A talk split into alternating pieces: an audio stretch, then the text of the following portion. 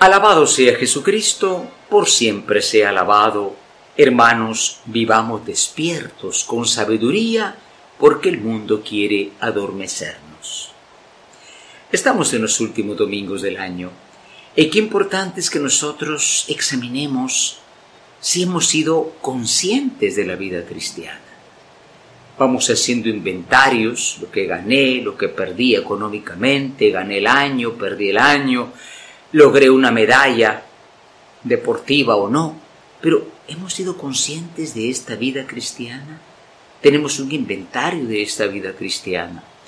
Porque es importante recordar que el amor siempre está atento, el amor vigila. El que no tiene amor es el que se duerme, el que descuida. Cómo ha sido la vida personal, la vida familiar. Y por eso es importante recordar lo que dice este libro de la sabiduría. Así se llama el libro, libro de la sabiduría. No está en la Biblia protestante, los libros que ellos quitaron, pero este libro es importante porque es un libro que nos eh, invita a no anular lo que se llama el discernimiento. Discernir es examinar, eh, estar atento, eh, no dormirse, por ejemplo, guiando el carro, el automóvil, hay que ver el volante, ¿no? Y la vida también nos ha sido dada. Dios conduce, Dios nos guía, pero el timón te lo ha dado a ti, no a los ángeles. El Salmo dice así, el Salmo 62, mi alma, Señor, tiene sed de ti. Hemos sido sabios este año, hemos tenido sed de Dios o sea, deseo de Dios y sus cosas, o andamos deseando lo que ofrece la propaganda, lo que ofrece el mundo. No son cosas malas todas, pero algunas sí son muy malas. Entonces es importante poder decir, Señor, por sobre todo yo te deseo a ti, no, no lo que me rodea, ni siquiera afectos humanos, cuanto menos cosas materiales. San Pablo nos dice en la carta de los tesalonicenses, miren, no vivan como aquellos que no tienen esperanza. Los cristianos de Tesalónica vivían en un mundo pagano y claro, pues la cultura se les iba entrando en la cabeza.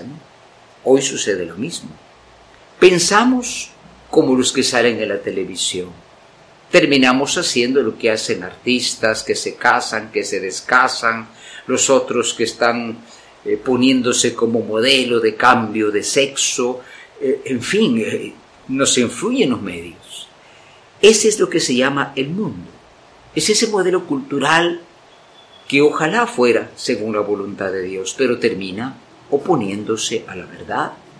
Entonces, tengamos cuidado porque el mundo dice, la vida es ahora y la muerte es el fin de todo. No, dice Pablo, hay una vida más allá. De hecho, el domingo, ¿por qué nos reunimos el domingo? Porque es el día en que sabemos que la muerte ha sido vencida y que esta vida prepara el futuro. Qué importante esa parábola de las diez jóvenes, ¿no? Diez jóvenes dice que eran necias. Necio no es eh, el que no hace caso, sino el que es tontito, el que se duerme, el que se descuida. ¿no? Estas no entrarán al banquete del rey.